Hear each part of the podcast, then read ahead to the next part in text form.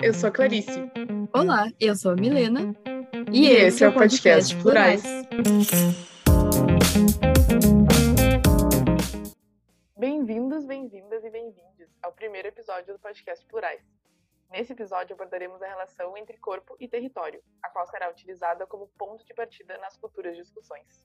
A partir dessa relação, hoje teremos perspectivas a partir da área dos direitos humanos e psicologia e também das relações internacionais. Esperamos que essa discussão seja produtiva para você. Bom episódio!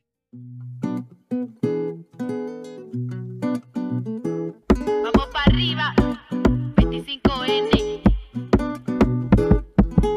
No estamos sola, no estamos sola. Santiago baila muchacha en la para essa conversa, eu e a Clarice chamamos a Ana Cláudia e a Giovana. E eu quero então pedir que elas se apresentem. Oi, gurias! Obrigada pelo convite, né? Muito legal estar fazendo parte desse projeto de vocês. Então, meu nome é Ana, eu sou psicóloga.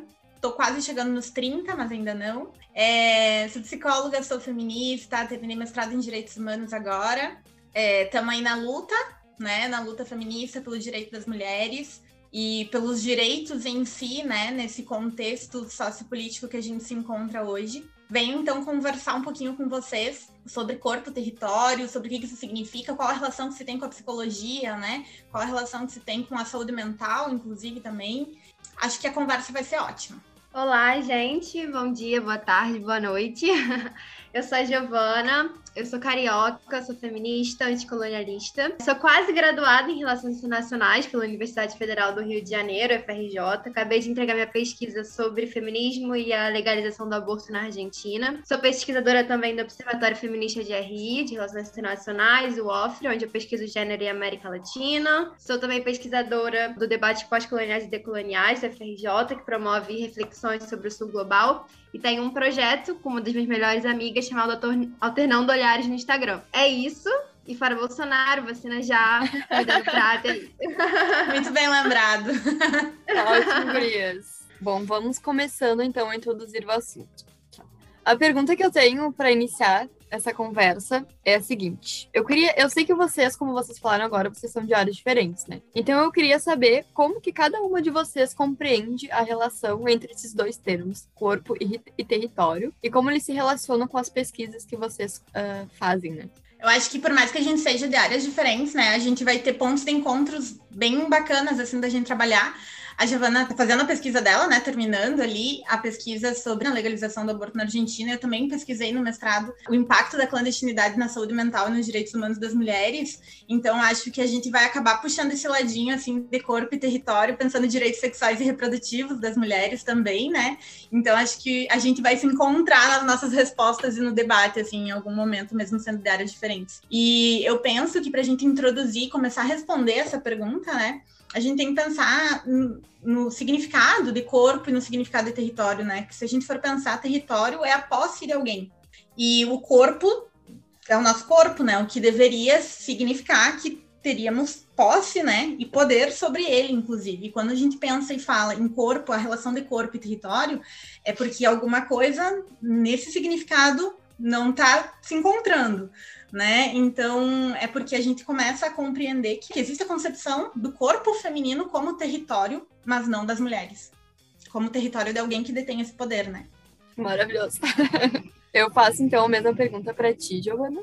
Então, como quase internacionalista graduada, concordo com tudo que a Ana falou, e eu compreendo essa relação de corpo e território de uma forma totalmente política. Então, a gente precisa lembrar, né, que esse conceito também, quando a gente coloca corpo e território na mesma, na mesma palavra, assim, que ela forma uma só, a gente precisa pensar que veio de mulheres de povos originários e faz parte desses novos olhares ecofeministas do Sul. Então, ele evidencia como a exploração dos territórios comuns e comunitários, urbanos, suburbanos, camponeses, indígenas, ele implica em violentar tanto o corpo de cada um como o corpo coletivo. Então, foi o que a Ana falou. Acaba que o corpo e o território são uma posse e violentar um significa violentar o outro. Então é isso. Para mim é um compreendo de uma forma totalmente política. É, e eu acho que a gente tem que pensar também, né? Eu fiquei pensando nessa pergunta, e da onde surge, assim, a compreensão do corpo como território. É, eu, eu tenho um, um livro, aqui já estou partindo para as indicações, mas eu tenho um livro que ele foi bastante divisor, assim, né, de águas, que eu acho ele muito simbólico, porque ele é a história do contexto, né? Ela é narrada por uma mulher. Normalmente a gente tem a história sendo narrada a partir de uma visão masculina, né? Que é o livro Caliban e a Bruxa, da Silvia Né? Que é um livro, assim, essencial, né? Eu acho que quando a gente vai começar compreender concepção de corpo, inclusive de território também, a gente pode começar por ele. Ele tem uma linguagem super acessível e ele é didático, assim, ao extremo, não tem como a gente não compreender. Que ela vai falar, né, que a mulher ela foi sendo colocada como é, reprodutora, né, com a entrada e com a. Não só a entrada, mas quando o capitalismo foi se intensificando no nosso contexto sociopolítico, né? E aí, então, o pessoal precisava de mão de obra, basicamente isso. E então a mulher foi sendo direcionada, né, para esse trabalho reprodutivo, para gerar essa mão de obra. E ali se começa então ter um controle sobre o corpo, né, sobre esse corpo feminino foi totalmente assim, a mulher foi sendo direcionada inclusive para o âmbito privado, doméstico, né? E ali a, a Silvia Federich, então, ela, ela denomina, né, que foi um, um ponto que foi perpetuando a mulher nesse contexto, assim, de ter o seu corpo apropriado por quem detinha o poder. E aí a gente pensa num contexto colonial, patriarcal, capitalista, tudo isso vai intensificando o poder que já é masculino a Silvia Federici ela fala que no mundo pré-colonial existia uma hierarquização e proteção comunal, né, das mulheres, era um espaço, existiam espaços próprios das mulheres que com a colonização o governo ele acabou engessando esse binarismo, né, de homem e mulher, acabou e até uma racialização do mundo muito forte partir desse processo de colonização. Então, a gente vê que o desenvolvimento do capitalismo está muito relacionado até com o desenvolvimento do que é ser mulher, né? E, então, Gi, se tu pudesse falar um pouco uh, sobre o avanço do neoliberalismo nessa relação corpo-território. Tu escreveu bastante sobre isso no boletim que vai ser publicado no OFRE, então se ainda não foi quando for lançado esse episódio, vai ser logo. Então, essa pergunta eu puxei estudando para o episódio e também para o meu boletim. Eu estudei muito a relação do desenvolvimento é, extrativista em relação ao capitalismo, né, ao modelo capitalismo, e esse efeito no corpo das mulheres, principalmente mulheres indígenas. Então, o desenvolvimento desse modelo faz com que o território seja muito impactado. E, consequentemente, as mulheres também são, porque o aumento do extrativismo traz violência sexual, traz tráfico de mulheres, traz exploração sexual de menores, até a perda de identidade cultural, enfim, tem muitas consequências. Então, acaba que as mulheres são muito impactadas também juntamente com o território. Então, quando a gente pensa nesse avanço do neoliberalismo e do extrativismo, a gente pensa que isso impacta tanto as mulheres quanto o território. E essas mulheres, elas fazem novas formas de viver e isso seria uma luta totalmente anticapitalista. E aí não se pensa a, liber a libertação do território sem a libertação também do seu próprio corpo. Então, para as mulheres terem totalmente poder sobre aquele território, elas precisam ter poder sobre o próprio corpo. Então, isso seria mais a parte do extrativismo e também quando voltando um pouquinho sobre os direitos reprodutivos sexuais também, quando a gente pensa em governos neoliberais, governos conservadores, a gente vê um monte de lei que quer regulamentar também o corpo das mulheres, principalmente em relação ao aborto. Então a gente também pode fazer esse paralelo. Uh, pegando nessa esteira, tanto do que a Ana Cláudia estava falando, quanto do que você está falando, sobre essa questão uh, de violência e subordinação que a mulher ela sofre, né, uh, dentro de um contexto político, porque, por exemplo, eu, recentemente, eu tô num grupo sobre filosofia do casamento, acreditem ou não existe filosofias que teorizam sobre o casamento, porque a gente sabe que é uma instituição política, né? Não é só um ato de amor, como aparece em filmes, etc. E eu acho muito importante a gente ressaltar o papel, né, que a mulher, uh, quando a gente fala sobre esses papéis que vocês estavam falando da mulher como um território, isso está muito também colocado dentro da instituição do casamento. Então eu acho muito interessante como a instituição casamento, ela perpetua até hoje um certo comportamento de violência e subordinação do corpo da mulher. Porque ah, a procriação, os cuidados da casa e toda essa questão, né? Então, assim, assim, indo na esteira disso, eu queria perguntar para Ana, como que a violência contra a mulher e a subordinação que ela sofre se relaciona com o corpo e território? Como que tu enxerga isso? Essa pergunta é ótima, né? É, e pegando o gancho assim das questões do casamento, tem muita literatura hoje que, que vai problematizar questões sobre o amor romântico e como esses contratos se dão, né?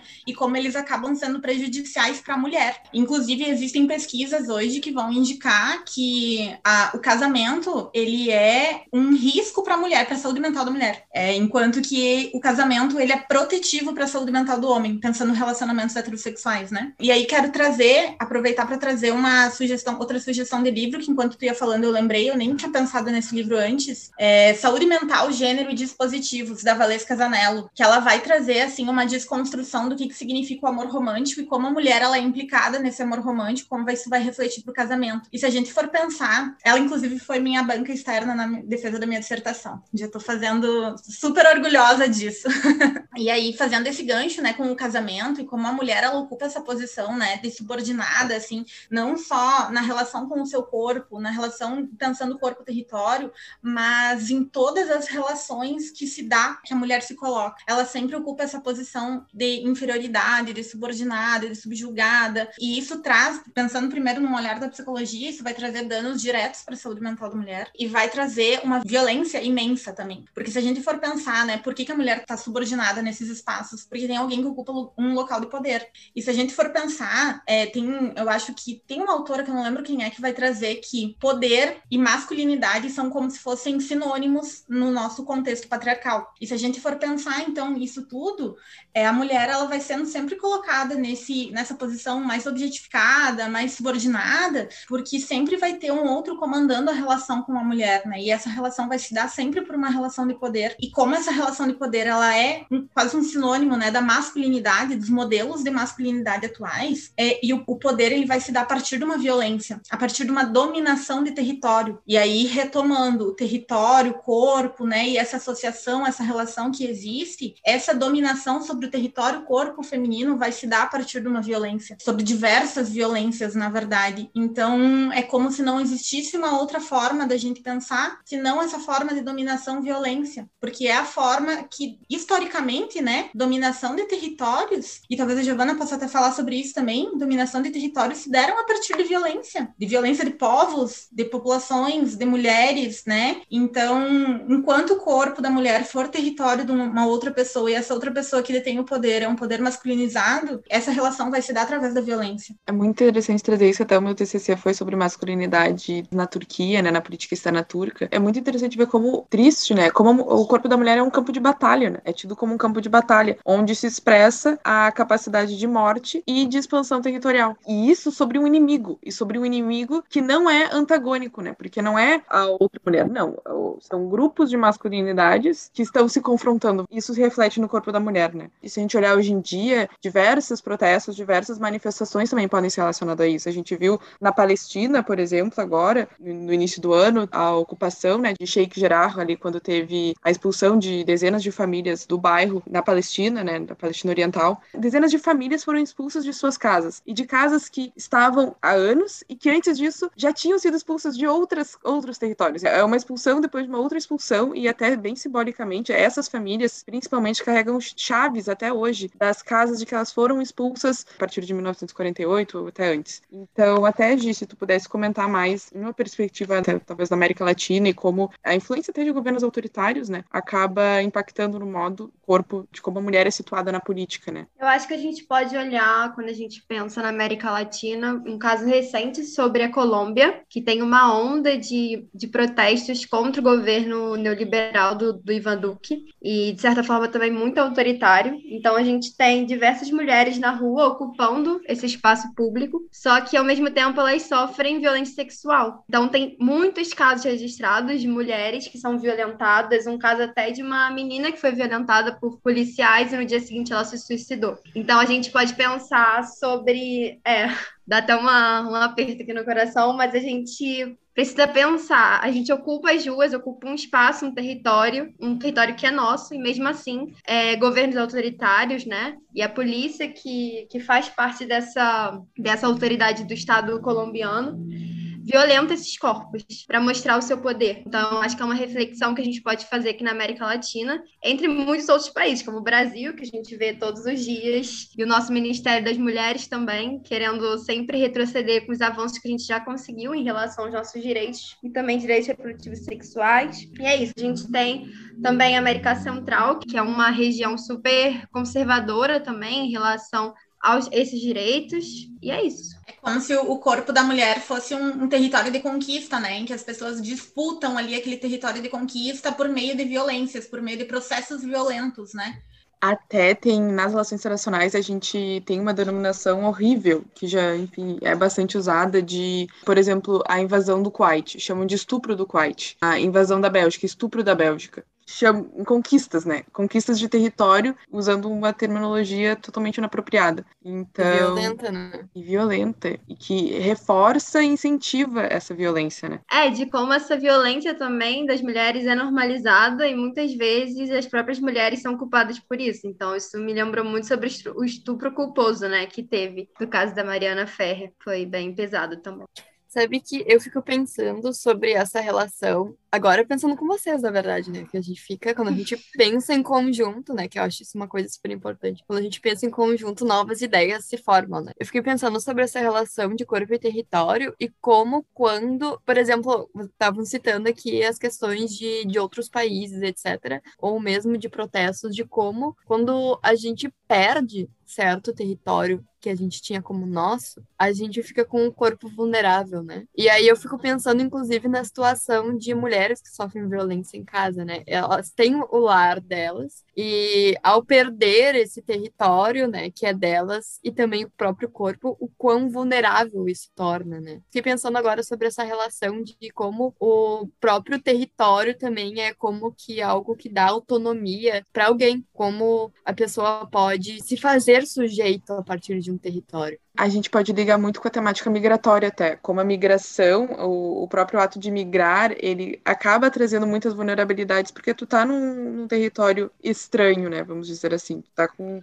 pessoas, línguas que tu não conhece. Então eu acho que é, é, faz parte desse, disso, né, essa vulnerabilidade que, que se cria com a mudança no território. Quantos processos com... violentos se dão contra esses corpos femininos também nas fronteiras e nos processos migratórios, né? Muitos, muitos, em todas as fronteiras, assim. Exatamente. Exatamente, exatamente. A gente vê na pandemia, agora fecharam fronteiras. Imagina, o, a, primeiro que a população fronteiriça já é, já é uma outra questão que tem que ser analisada, né? Não só fecharam as fronteiras durante a pandemia, mas fizeram uma lei que não permitia que migrantes que chegassem durante a pandemia, venezuelanos, especificamente venezuelanos, se registrassem no Brasil. Então, eles não poderiam, não tinham direito a um documento, um direito básico. Eles não teriam direito porque chegaram durante a pandemia que as fronteiras estariam fechadas. Assim como a gente fala da migração, né, é, e das fronteiras fechadas e do território, de quão é, importante isso é para uma mulher, né, a gente também pode pensar o quão difícil foi para mulheres que, estão, que estavam em situação de violência na pandemia,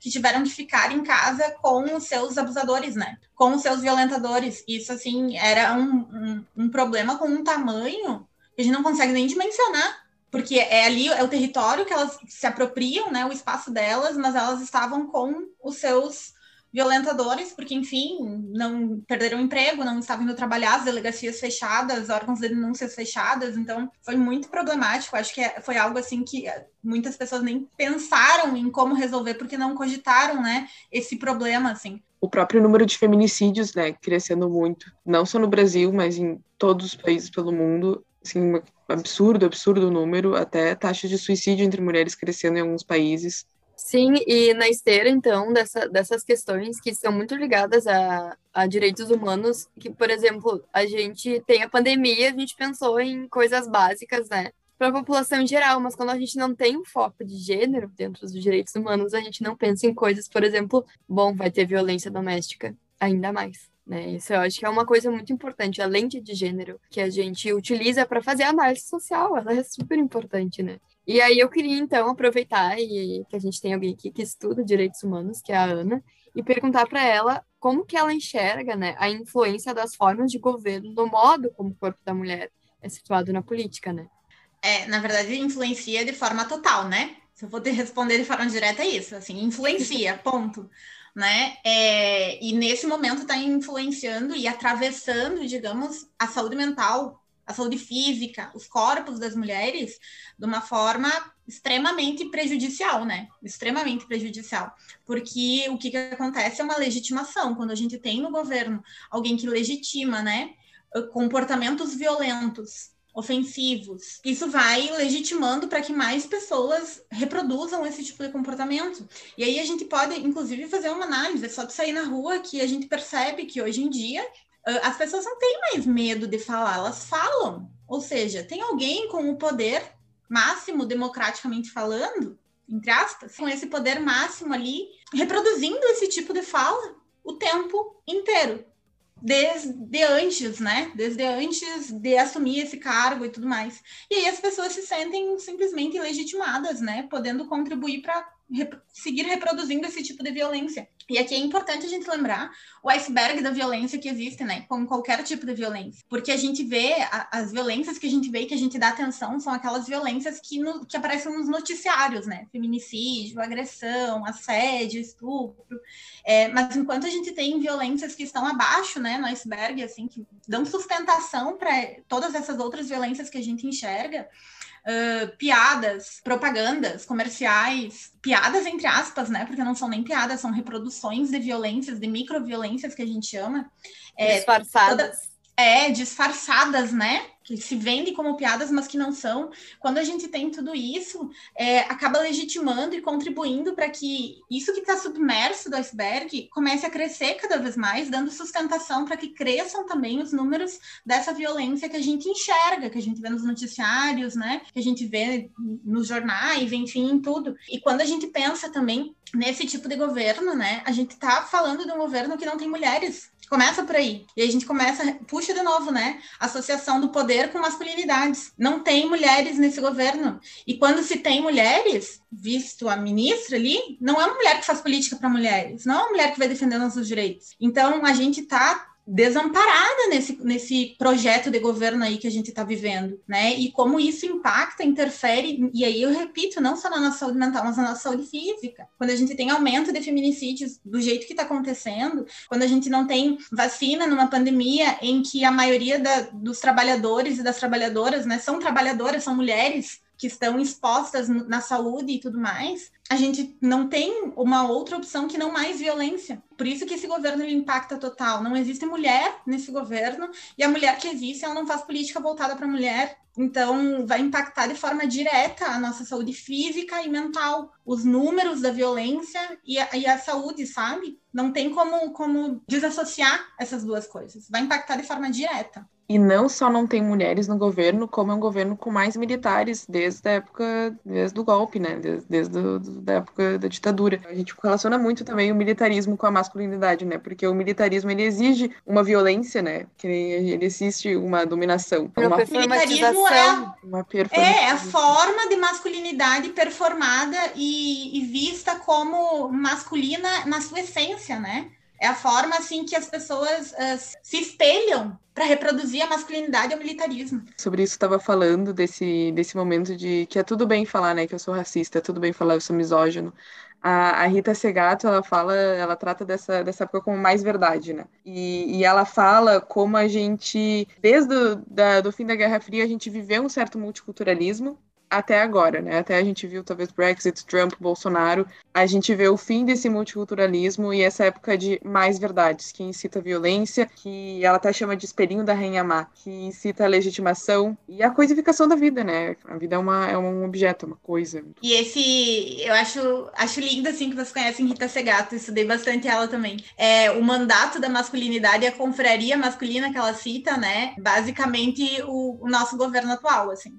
Bom, então pegando esse gancho, né, sobre governos, aproveitando que a gente também tem a Giovana aqui, como é que tu analisa essa influência do modo de governo no corpo das mulheres? Como que é essa violência? Então, quando a gente pensa na representatividade, foi o que a Ana falou. Não necessariamente se a gente tem mais mulheres no governo, isso quer dizer que mais políticas públicas vão ser feitas para esse tipo de grupo minoritário. Então, o governo Bolsonaro é um governo que não tem mulheres, e mesmo tendo uma mulher, né, a ministra, a gente sabe que isso não apoia em nada a nossa luta, a luta feminista por autonomia, liberdade, enfim. E quando a gente olha também para as legislações, eu acho que é algo que chama muita atenção, a gente pode perceber como os governos tratam essas questões, essas leis, essas legislações e como isso pode afetar a nossa vida. Então, quando a gente tem um, um governo, né, uma, uma, um judiciário que diz que existe estupro culposo, ele tira toda a responsabilidade de todo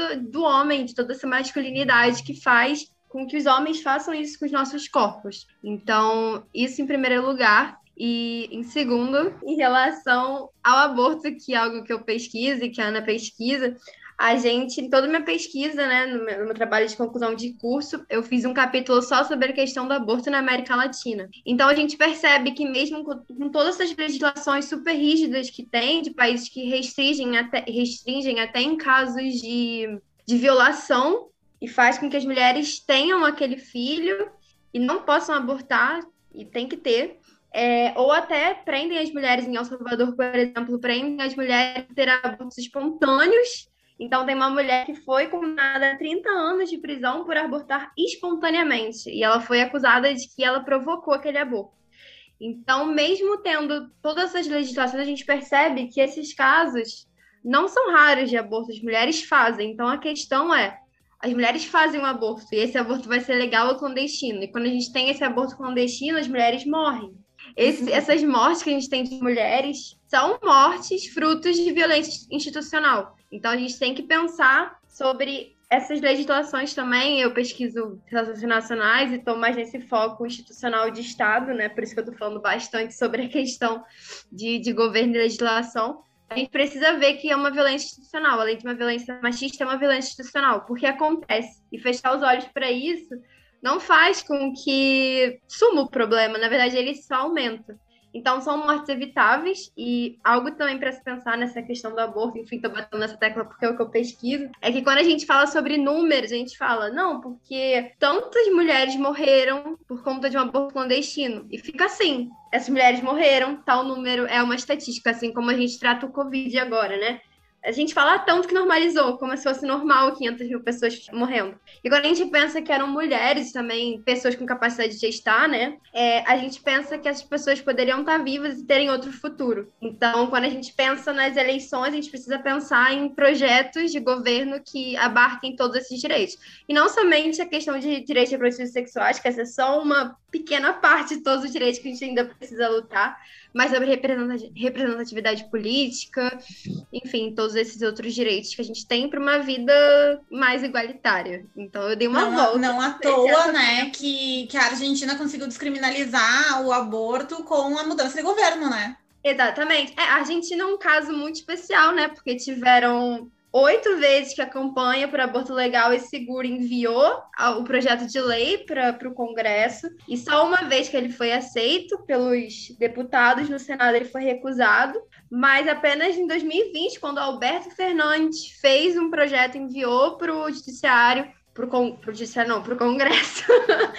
e também fez algumas concessões, é que o projeto foi aprovado pelo, pelo Senado também. Então, assim, é uma conquista, obviamente, do movimento feminista na Argentina, que vem lutando aí desde 2005, e se a gente for analisar mais profundamente, desde a década de 70, enfim, até antes. O aborto foi criminalizado em 21 lá. E é legal pensar que foram só por homens, não tinha nenhuma mulher nessa criminalização do aborto na Argentina. E ele foi exatamente no ano que Alberto chegou e falou: não, eu apoio, né? O executivo apoiou o projeto, o Ministério das Mulheres também fez uma forcinha e a gente conseguiu. Então o Estado com certeza tem um, um papel importante nisso. Tanto para nos beneficiar quanto para nos prejudicar, né?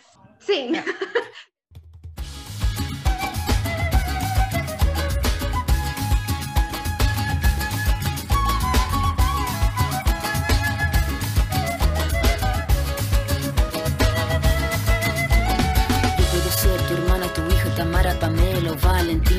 puedo ser tu gran amiga, incluso tu compañera de vida. Yo puedo ser tu gran aliada, la que aconseja y la que apaña. Yo puedo ser cualquiera de todas, depende de como tú me apodas. Finalizando, né, para a gente não estourar, Uh, eu, eu acho interessante como a gente pode se enxergar uma na outra, né? E como a gente estudar e ter essa lente, né, feminista, faz com que a gente também não se sinta sozinha e sinta que a gente tem possibilidade de mudança, né? Então, eu queria pedir para vocês, se vocês têm indicações de livros, de filmes, de séries, de documentários sobre tanto o assunto que vocês estudam ou sobre livros que inspiraram vocês a pesquisarem através da lente de gênero. E Milena, que tu traz um, um, aspecto muito importante que eu observo muito na clínica, assim, né? De mulheres na psicologia. Às vezes o sofrimento, ele chega de uma forma tão sofrida mesmo, né? Por meio daquele discurso. O sofrimento, ele acaba sendo duplicado, triplicado, intensificado, porque ela sente que só ela tá passando por aquilo. E eu juro, às vezes eu até comento com as pacientes assim, eu tenho vontade de pegar vocês, colocar num grupo, para que vocês consigam reconhecer que muitas de vocês sofrem pela mesma razão, sabe? E como é importante a gente falar isso, a gente falar sobre esses nossos sentimentos, sobre os nossos sofrimentos,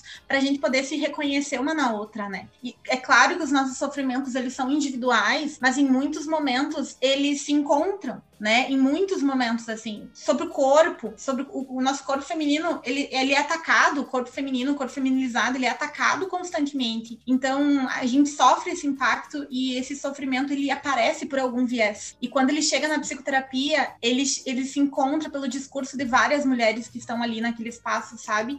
Então, é realmente importante a gente conseguir é, até ouvir, não só falar, mas ouvir também, para a gente juntar material, né? Porque a gente precisa pesquisar sobre essa lógica, a gente precisa pesquisar sobre isso, sobre indicações, assim, ó. O livro da Silvia Federich, né, Caliban e a Bruxa, é simplesmente fantástico, assim. Qualquer pessoa pode ler ele, ele é didático, ele tem muita informação e ele traz a narração da história pela lógica da mulher, pelo olhar da mulher. E a gente não estuda essa, esse olhar na escola, né? Quando a gente estuda história. A gente não estuda. Então a gente não. A gente é inclusive treinada para enxergar a história a partir de um olhar masculinizado, né? E como é importante a gente poder recontar e ouvir, né, essa mesma história, mas por uma narrativa feminina. Então, assim, minha dica, tenho outras, mas a minha dica primeira é essa. E esse livro da Valesca Zanello também, que eu acho que é importantíssimo para todas as mulheres, que é Saúde Mental, Gênero e Dispositivos. É muito, muito bom. Vai falar sobre a questão do amor romântico, de como a mulher ela é subjetivada por esse amor e como isso se coloca de uma forma bem mais diferente do que para os homens, né? ela tem uma frase que é basicamente assim, né? Os homens aprendem a amar muitas coisas no seu desenvolvimento de vida, enquanto as mulheres aprendem a amar os homens. Eu tô vendo essa cara, Clarice. É um tapa na cara. É. Eu queria fazer um gancho com o que a Ana falou, que ela falou muito bem sobre a perspectiva que a gente tem, que a gente não estuda as mulheres, né? E aí é muito isso, porque a gente, assim, até um pouco de algumas coisas que a gente pode aprender na faculdade, vem muito da ideia de que a ciência é neutra e universal. E aí a gente sabe que isso é uma mentira, porque é uma epistemologia super eurocêntrica e também voltada para o homem. Quando chega branca, exatamente. E aí, quando chegam os, os, estudos feministas, o estudo negro, do movimento negro, o estudo indígena, enfim, subalternos, a gente percebe que não, que tem muito mais sujeitos além do que a gente vê na escola, na escola, na faculdade, enfim, acho que é uma, uma desconstrução constante, assim, todos os dias que a gente tem que desconstruir. E estudar a partir das lentes feministas faz com que a gente evidencie as desigualdades. E ao evidenciar as desigualdades, a gente tem a potência para conseguir transformar a realidade, né? Então, é nisso que eu me baseio. Acho que a gente precisa sair apenas da academia fechada para levar todo esse conhecimento para fora. Então, por isso que esse podcast é tão legal. e a indicação que eu dou são, são três livros que são incríveis. Primeiro, que eu acho que todo mundo deveria ler, que é o Feminismo para Todo Mundo, da Bell Hooks. Maravilhoso, super didático. super didático, pequenininho, dá para ler rapidinho. E, assim, traz muitas questões importantes que devem ser debatidas. O segundo é para quem gosta de é, América Latina, feminismo latino-americano, 50 anos de feminismo, que fala sobre toda a trajetória do feminismo no Brasil, no Chile e na Argentina. Fala bastante também sobre a questão de aborto legal, seguro e gratuito, enfim, essa luta por direitos reprodutivos sexuais. E o último, mais voltado para o tema do podcast, Corpo Território, que foi o livro que fez com que eu fizesse meu ensaio para o OFRE é o livro A Potência Feminista, ou Desejo de Transformar Tudo, da Verônica Gago. Maravilhoso, ela é uma deusa, assim. Deus é mulher, é Verônica Gago, amo ela. E é isso, são minhas três indicações, gente. Então, com essas indicações maravilhosas. Ah, e se quiserem deixar os arrobas de vocês, já vou deixar aqui da Giovana, arroba alternando olhares no Instagram. O do, do Instagram profissional, não tô no Twitter, mas no Instagram tô sempre por lá, problematizando e trazendo assuntos que conversam com a psicologia, com a psicologia feminista, que então o meu arroba é uh, psi Ana Della Justine, tudo junto. Eu acho que como vocês falaram bastante uh, do a Giovana, né, e a Clarice também do Ofre, eu acho que vocês podem passar, né, as redes Ofre. Sim, sigam o Ofre nas redes sociais, é Observatório Free. Que é um e tem o site também, ofre.com.br, maravilhoso, onde a gente publica nossos boletins, os ensaios, as entrevistas também, e é, é. isso. E, dá e também queria inscrever pra receber por e-mail, né? A newsletter. Porque eu recebo por e-mail.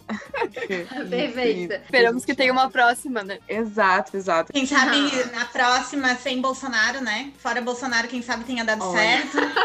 Acho que tu soltou uma boa. Impeachment já. Impeachment já. Torcer e lutar, né? Que a gente pode fazer agora. É. Mas então. E usa máscara, né, gurias? E usa máscara, máscara usando máscara, lutando de máscara. Mas então encerramos por aqui e até a próxima. Tchau, tchau. Oh, beijo. Tchauzinho.